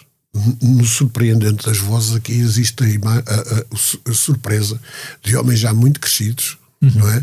Os três cantarem juntos e aquilo soar uma coisa uh, quase perfeita. Uhum, uhum. Uh, e, portanto, esse foi outro sinal de que se podia fazer, de que podemos fazer em Portugal coisas giras. Há aí malta a cantar, que se tivessem essa ideia, se juntar, depois até se juntaram três senhoras. Sim, sim, sim. Uh, uh, a Helena, D'Água, a Rita Guerra e a Helena. não me lembro do nome. não me lembro do nome. Vieira. Helena Vieira, exatamente. Vieira. eu estava-te a perguntar, uh, isto, se na altura vocês uh, ainda eram uns bons vivans ou não, porque não, tu, já, não. tu já falaste. A malta nunca foi, não. A malta se deita cedo. Tu já, tu já, fala, tu já falaste uh, várias vezes do problema que tiveste com o álcool e não sei o quê. E a minha ah, pergunta e a minha curiosidade é: tu sentes que esse, que esse infelizmente conseguiste vencer, vencer esse vício, Tu sentes que isso vinha de, deste contexto artístico que as pessoas eh, geralmente associam a, a, a esta viver até altas horas e essas coisas, ou sentes que era qualquer coisa mais íntima em ti que te, que te instigava a beber de uma forma este, uh, não controlada? Não era. Uh, o Altas Horas ficou lá muito para trás, muito para trás. Uhum.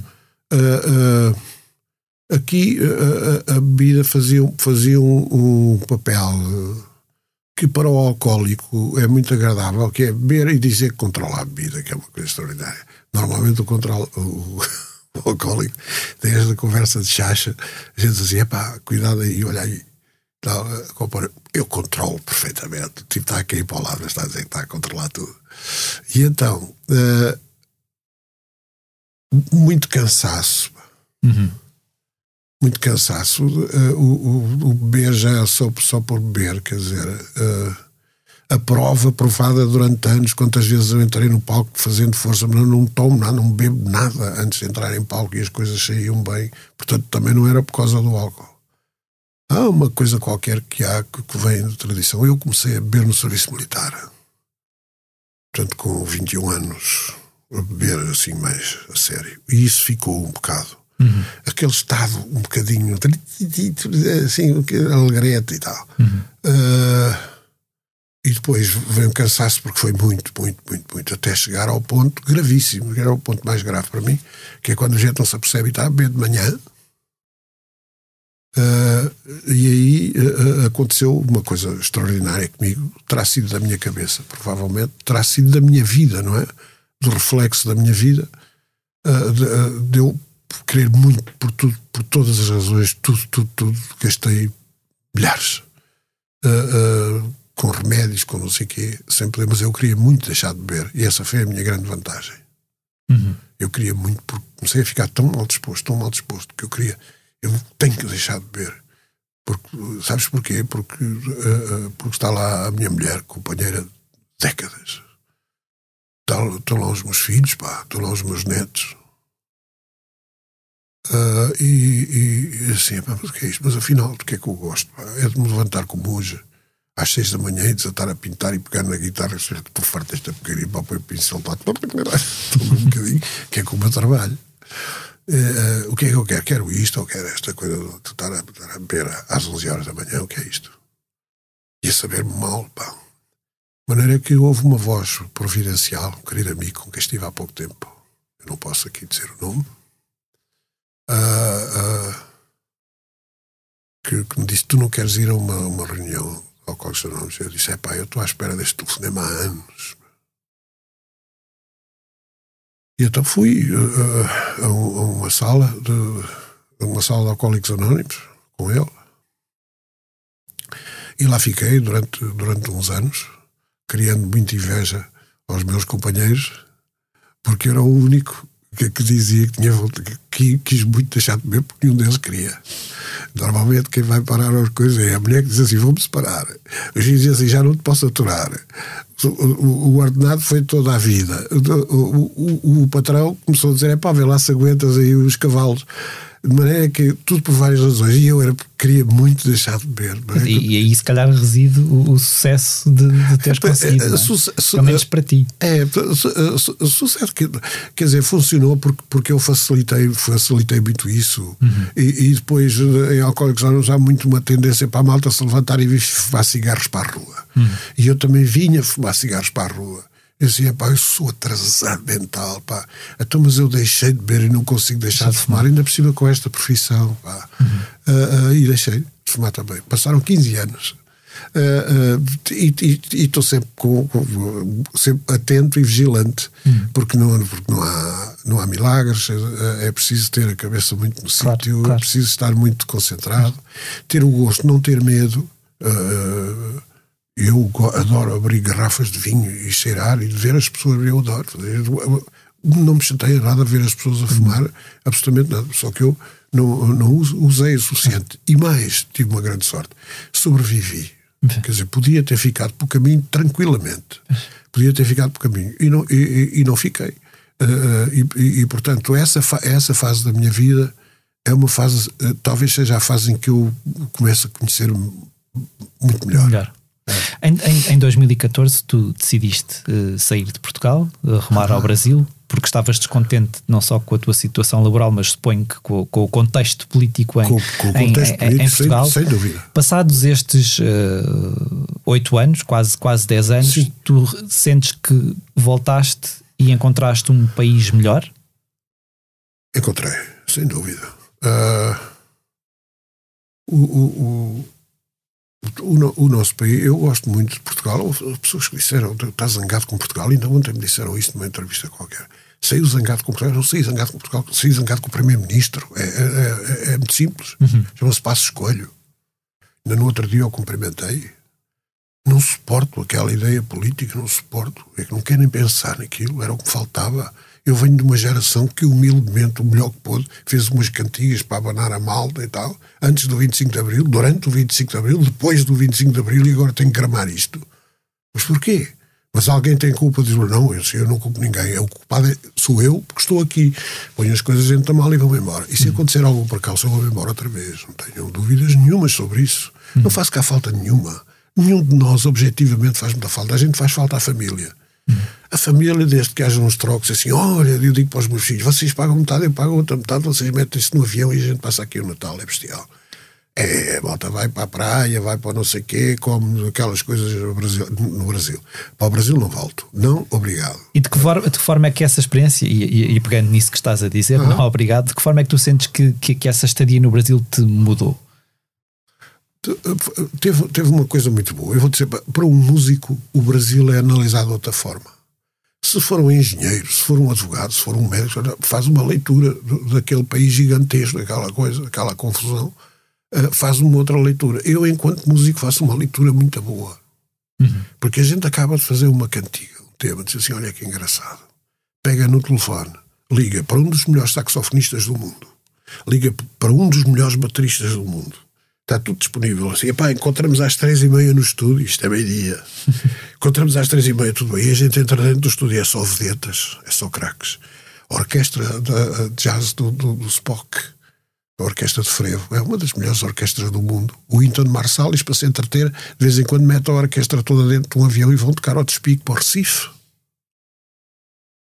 É, pá, um gajo vê coisas, esta coisa de viajar, a gente vê com cada uma, e o gajo fica doido aqui e como é que isto é possível? Pá? Dois tipos a tocarem ao despique. E, e, e, quer dizer, o Brasil, para um músico, tem este fascínio. Pá. Telefonas para qualquer grande arranjador, não sei o quê, desde a música que, que, que, nos invade há tantos anos, não é? E é fácil dizer assim, pá, tenho aqui uma coisa para fazer. Fácil. Telefonas para o arranjador do, do Chico Buarque ou do não sei o quê e, as pessoas estão ali porque são de uma afabilidade enorme e precisam de trabalhar. Tu, quando, quando regressaste, o Bolsonaro já estava lá? Ou uh, já estava no poder? Não, eu regressei. Eu regressei no final de 17. Ok. okay. Uh, regressei no final de 17. Uh, não, quer dizer, eu assisti foi ao processo durante 14, 15, 16 e 17 eu, eu assisti ao processo como se arrasa um país de cima a baixo. E, e, e, e, não, sinceramente não gostava, não vais levar a mal, uh, uh, não gostava de fazer comentários porque se eu sim, tivesse sim, que fazer claro. ia, ser muito desagradável claro. e não, não compete. Uh, o Brasil é lá longe, a situação do Brasil é que pegando, pegando, pegando no, no, no, contexto português então e, pegando nesta, nesta que eu que eu suponho que tu consideres uma, uma, uma ameaça real que há de uma, de uma, de uma extrema-direita uh, conseguir conquistar uh, um lugar de destaque. Sim. Como é que tu vês esta situação e o que é que tu esperas encontrar em Portugal no dia 31 de janeiro, depois das eleições uh, que se aproximam? Eu espero encontrar. Há pouco falámos disso lá embaixo. Eu tenho uma ideia e penso que com esta respondo para não estar a pessoalizar, não é? Claro. Porque, porque ia ser ou agradável ou desagradável. Eu não quero, nesta altura, não quero. Eu acho que a lealdade e a honestidade passa por isto também. Não me vou aproveitar do facto de ter um microfone aberto à minha frente para, para, para, para dizer coisas. Mas há uma coisa que eu posso repetir e que disse a ti há pouco, que é o seguinte. O que eu verifico em todas as eleições, quer seja qual for o nível de abstenção, eh, de hoje em dia ninguém fala em abstenção, só falamos em vacinas não é? Ai, não sei, ai, como é que as pessoas que estão em casa vão fazer? Parece que o assunto já está resolvido. Mas ainda não apareceu ninguém a falar da abstenção. E a abstenção vai resolver estas próximas eleições. Ainda ninguém falou, especialistas por toda a parte. A gente liga ao rádio, temos aqui o nosso especialista em pulgas asiáticas, que é uma coisa extraordinária. São umas pulgas que saltam ao contrário, saltam para trás. Não, quer dizer, às tantas já não há pachorra para adorar esta malta. Bom, mas de, de qualquer modo, uh, uh, eu tenho presenciado ao longo de todo este período de, de democracia e de liberdade, a liberdade é o mais importante de tudo, de tudo. Uh, uh, eu tenho presenciado o seguinte: é que os portugueses não se conhecendo todos uns aos outros, vivendo num território, enfim, relativamente extenso, isolados uns dos outros, quando se junta a, a, a vontade, dá um resultado correto. Eu vou dizer correto. Não, não, não, vou dizer que dá o resultado ideal. Não vou dizer que dá o resultado que eu queria. Uhum. Uhum. Mas dá um resultado de equilíbrio. O resultado das eleições, normalmente em Portugal, os portugueses votam num sentido, sem se conhecerem, votam para um determinado equilíbrio. A única coisa que eu espero é que esse equilíbrio seja novamente encontrado. Uhum. É, é, é, o que eu espero das próximas eleições, é que esse equilíbrio seja novamente encontrado. As ameaças de, de coisas, quer dizer, não quer, não quer sequer falar, não quer sequer de, uh, falar disso. Quer dizer, nós deixamos o, o, os políticos também do nosso país com os seus critérios de democracia, não sei o quê, deixaram uh, que a ameaça da extrema-direita entrasse aqui. A malta não sabe bem o que é uma ameaça da extrema-direita, mas quem vem lá muito de trás sabe mais ou menos, recorda-se mais ou menos, uhum, uhum. não é? E hoje temos os mesmos pauladores a caminhar por aí, mas o meu comentário fica por aqui. Muito bem.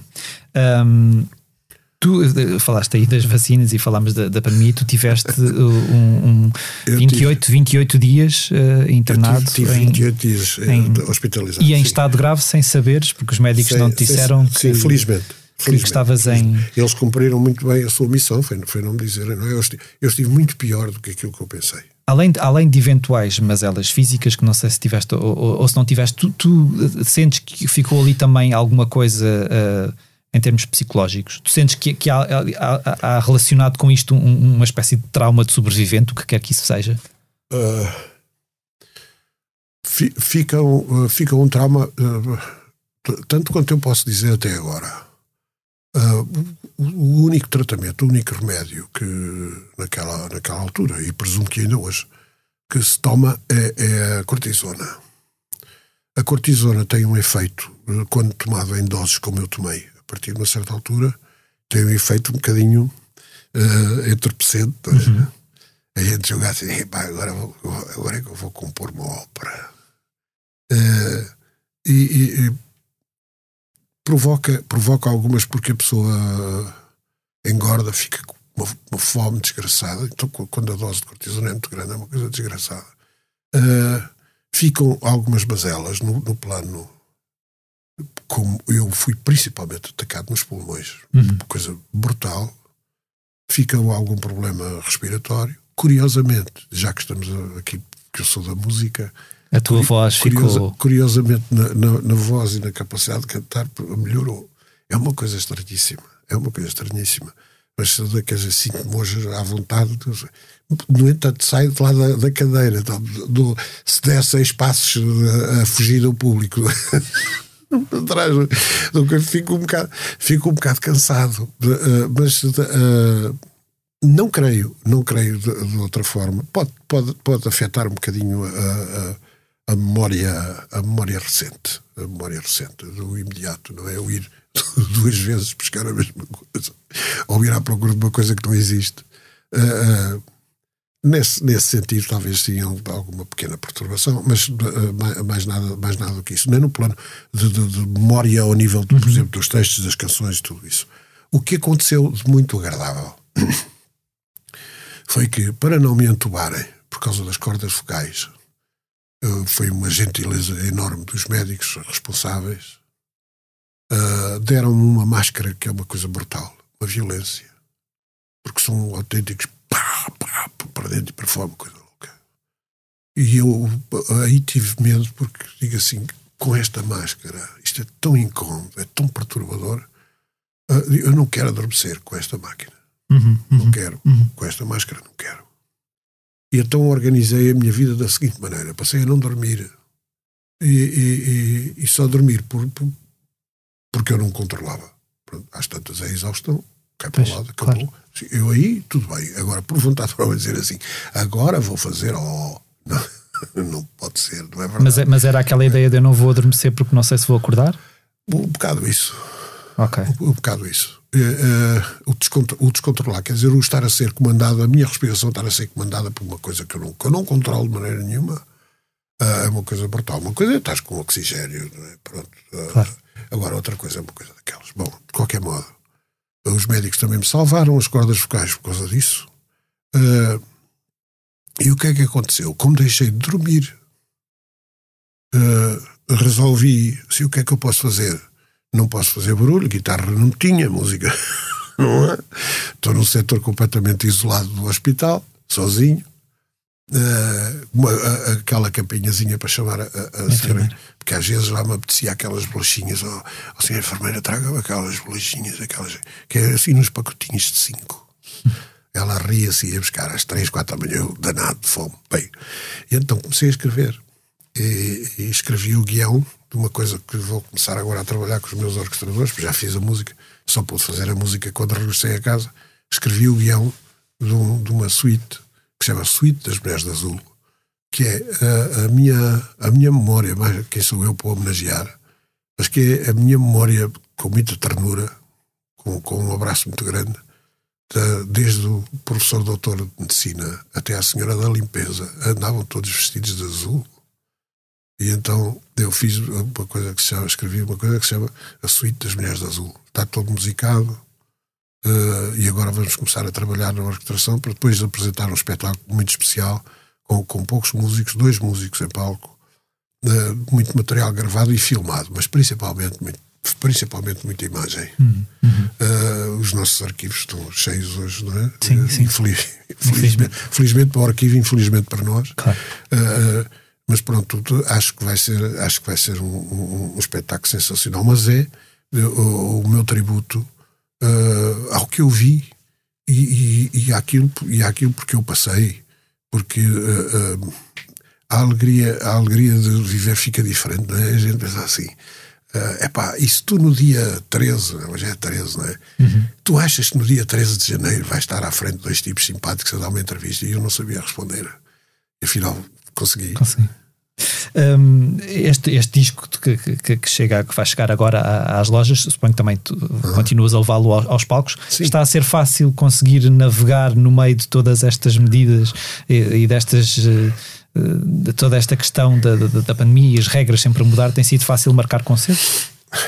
Quer dizer, em relação a este, este, este álbum, é mais, é mais um álbum de, de um período enfim, é mais uma logística, é mais uma, memória do que outra coisa. Quer dizer, o, o próprio título, os fatos que eu fiz, uhum. eu fiz muito mais do que isto. Nem, claro. Neste disco, se calhar até nem todos são exatamente fatos, fatos. não é? Uhum. Uh, uh, porque quis fazer originais, porque quis, enfim, porque, porque quis fazer uma coisa que me satisfizesse. E principalmente isto Principalmente isto. E, enfim, vocês como uh, gostam de saber das coisas uh, técnicas, das novidades que se podem criar.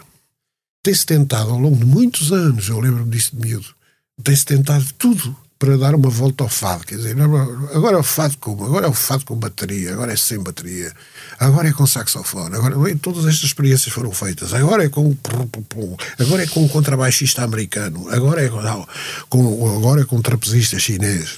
E, e, e não se consegue. Uh, e, e o fado não é isso. O que é que eu pensei? Eu pensei que tenho que fazer uma primeira experiência que é colocar um grupo vocal no fado. O fado é uma coisa dos homens e das mulheres, é uma coisa muito marcada pela cidade onde a gente, onde a gente vive, embora seja do país inteiro. Sim. Porto faz fado. Coimbra. Cá, Coimbra. Embora seja outra linguagem uhum. musical, uhum. Não chamo, eu não lhe chamo. Quem me tiver a ouvir. É o fado vai, de Coimbra, não é? Sim, chama o fado de Coimbra, mas, mas ele não é bem isso. Pronto, mas não interessa. Ah, de, de qualquer modo, uh, uh, o fado eu, eu penso, eh, vou, vou começar eh, esta experiência de um fado com a presença de mais pessoas. O fado é uma coisa que tem a voz do intérprete ou da intérprete. Ah, é aquele fadista, aquela fadista, aquele fadista, aquela fadista. Nunca se diz assim. É aquele, aquele grupo vocal que canta o fado com o não sei que ou com não sei que. Quando é justamente as pessoas que estão em causa nos fados. Uhum. Quer dizer, não tem, não tem sofisticação no sentido de mais um instrumento musical, menos um instrumento musical. Tem um instrumento musical que é, que é a voz. voz. Uh, e nesse sentido, eu acho que se, pode, que se pode explorar. E é isso que eu tento várias vezes, ou que eu consigo várias vezes neste disco fazer. É uma experiência, é, é uma experiência que resultou bem, há de resultar uh, uh, bem melhor quando houver possibilidade da gente dizer assim: é pá, o, o espetáculo em Portugal conseguiu um mínimo de equilíbrio para a gente conseguir pagar a um quarteto, ou um quinteto, ou um sexteto vocal porque, este, porque é isto que está a impedir muito em Portugal, eh, está a impedir o desenvolvimento de muita coisa. É que não há investimento, não há maneira de se curar. Os bilhetes para os espetáculos são baratíssimos. Só vem a brutalidade quando vêm os tais festivais de verão, uhum. que é pó e pontapé nas costas, e dá cá 200 euros para os três dias. Isto é que é fantástico. Porque o resto é falso. É falso dizer-se que os artistas receberam para o bobó. Eu desafio quem quiser a dizer quanto é que o Estado português me deu durante dois anos sem trabalho. E estas coisas, estas coisas não são ditas porque a moto está toda contentinha, toda muito bem calada. Se é, pode ser que não sei o quê. Não vale a pena, não vale a pena calar, não vale a pena calar, porque calar é, é, é, é estar do lado dos que nos obrigam a estar calados. Essa, essa, essa postura de não mandar dizer por ninguém já te trouxe muitos dissabores ao longo da já vida? Já me trouxe imensos. É provável que hoje me traga outros, estou-me completamente das tintas. É-me completamente indiferente. Não, não. Aos 73 anos, com 57 anos de profissão, eu estou-me nas tintas. Eu quero é dar-vos um grande abraço quando sair daqui, ir a correr para casa, acabar lá um verde que está lá, que me está lá a atrapalhar a vida, e uma cantiga que falta só um bocadinho no fim, e depois tenho que escrever a letra. Isso é que me interessa interessa.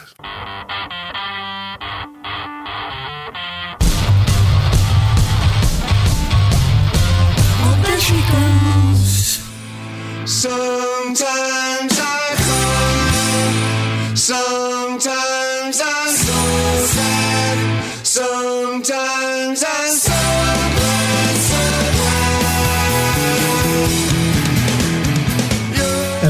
segmento dedicado aos assuntos da semana deste posto emissor a falar de David Bowie, que se fosse vivo teria completado 75 anos no passado dia 8.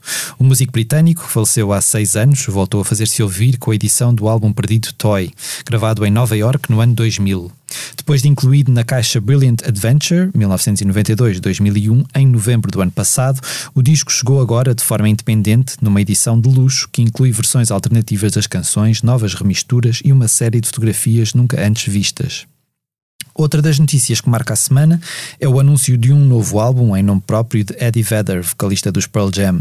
O músico norte-americano revelou que Earthling, sucessor de Ukulele Songs de 2011, sairá no dia 11 de fevereiro e incluirá 13 novas canções, entre as quais estará Brother the Cloud, a ser divulgada já esta sexta-feira, 14 de janeiro.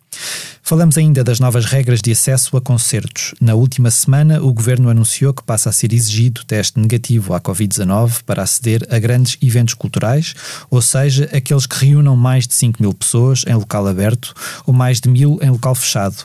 Isto a quem não tenha a dose de reforço da vacina há mais de 14 dias. Fica dispensado de apresentar teste negativo também quem apresentar certificado de recuperação e os menores de 12 anos.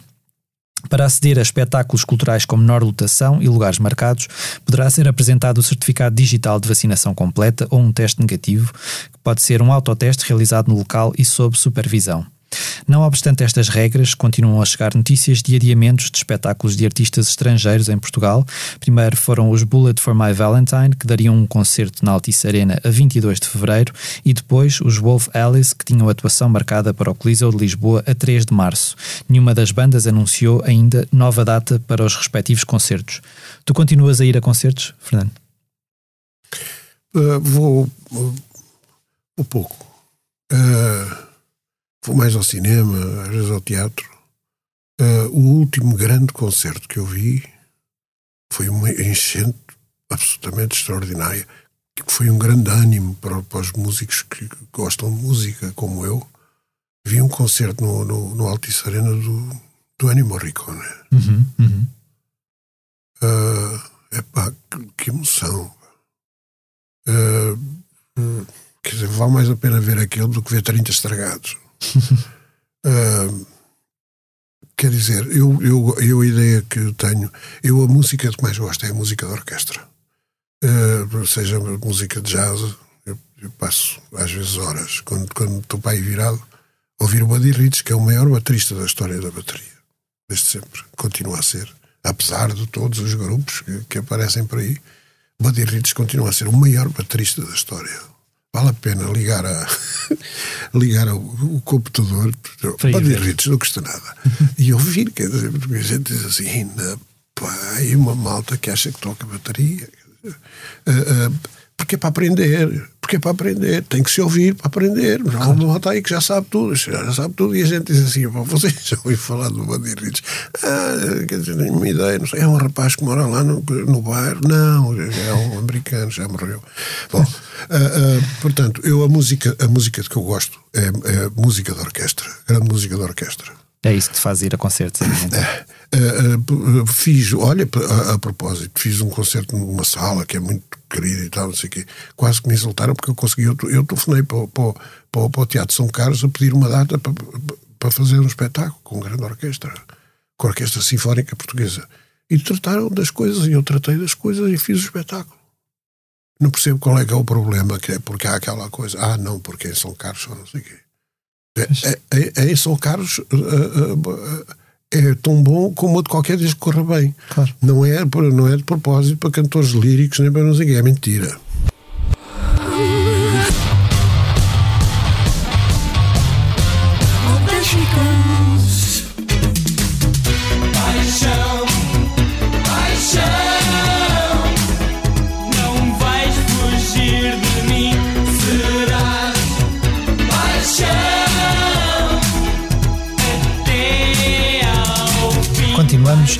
Blitz.pt a trazer-lhe não só as últimas notícias do mundo da música, como a apresentar artigos de fundo sobre os mais variados assuntos. Esta semana, a nossa sugestão recai sobre um texto de Rui Miguel Abreu sobre Os Heróis do Mar, banda que, diz ele, a história absolveu. Quatro décadas depois, o coletivo de Rui Pragal da Cunha e Pedro Aires Magalhães continua a inspirar novas gerações a cantar e a dançar em português. Mas nem sempre foi assim. Guiado por 11 canções que inventaram o futuro pop de Portugal, o artigo centra-se na forma como a banda conseguiu afastar os boatos que os davam como simpatizantes do fascismo e fazer com que a influência de canções como Brava Dança dos Heróis, Amor ou Paixão continue hoje a ecoar na música de bandas como Capitão Fausto ou artistas como Samuel Lúria ou Benjamin. Para ler e recordar em blitz.pt.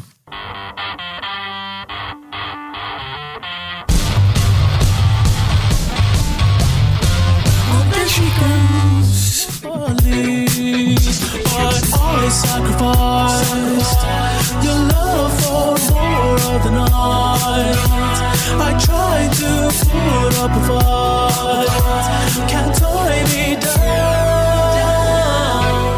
Início de 2022 fica marcado pela edição de um novo álbum do canadiano The Weeknd, que nos últimos anos se tornou uma das vozes mais populares da música anglo-saxónica.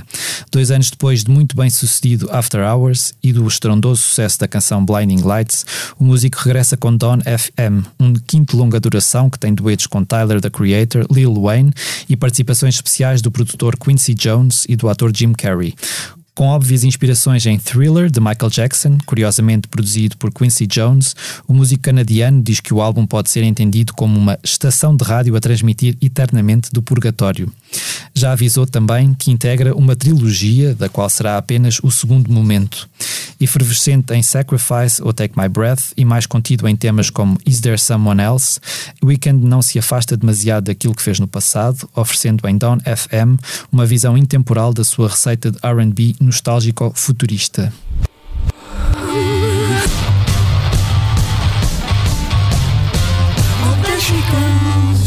Se queres dar o meu me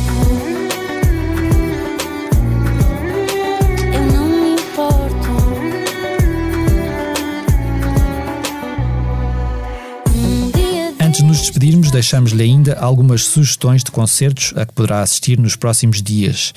Já estas quinta e sexta-feiras, dias 13 e 14 de janeiro, os chutes e pontapés sobem ao palco da Super Boca Arena, pavilhão Rosa Mota, no Porto, para um concerto com a Orquestra Filarmónica Portuguesa. Também dia 14 de janeiro, Capicua atua no Teatro Municipal Joaquim Benite, em Almada, e António Zambujo leva voz e violão ao Centro Cultural Olga Cadaval, em Sintra, repetindo a dose no dia 15 de janeiro na Associação Cultural e Recreativa de Tondela. Igualmente, no dia 15 de janeiro, Rodrigo Leão apresenta-se na Casa das Artes, em Famalicão. O GNR continua a celebrar quatro décadas de existência com um espetáculo no Cine Teatro Loletano, em Lolé, a 16 de janeiro. No dia 20 de janeiro, Nós Erva atua no Convento de São Francisco, em Coimbra, e Carolina Deslandes dá o primeiro de dois concertos no Coliseu de Lisboa, subindo depois ao Coliseu do Porto para outros dois espetáculos nos dias 22 e 23 de janeiro. Tu disseste aí que tens um concerto depois de amanhã. Fernando Tordo atuará no Exato. próximo dia 15, no próximo sábado, eh, pela fresquinha da noite, no Teatro José Lúcio da Silva, em Leiria. Muito bem, fica o convite. bem. Fica o convite feito.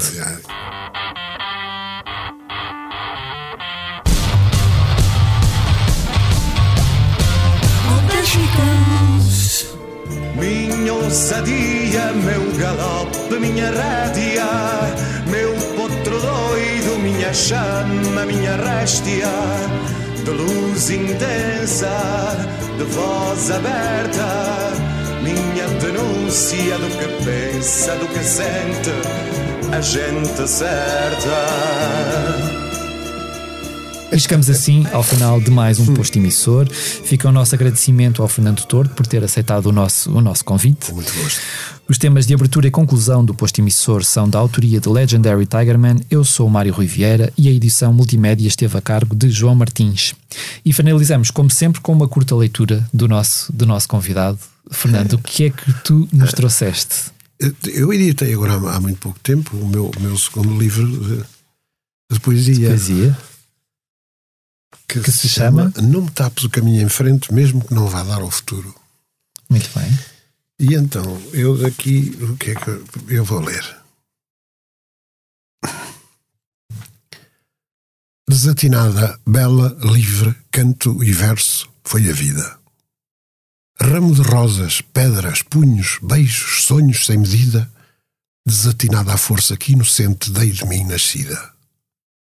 Eternamente em mim terá nascente o rio da alma conseguida. Desatinada, bela, livre, canto e verso foi a vida. Tão desligado eu, sim. Mas conseguido. Desalinhado, sim. Mas construído. Acelerado, sim. Mas vendo a estrada e de uns e outros o sentido. Será para lá, muito para além de mim, o riso e a lágrima bebida. Amada herança, tudo e nada, apenas vida bem vivida. Se alguma vez por mim passasse a dor de ser arrependido, arrasaria em mim a mágoa e a própria vida conseguida. Desatinada, bela, livre, canto e verso a minha vida.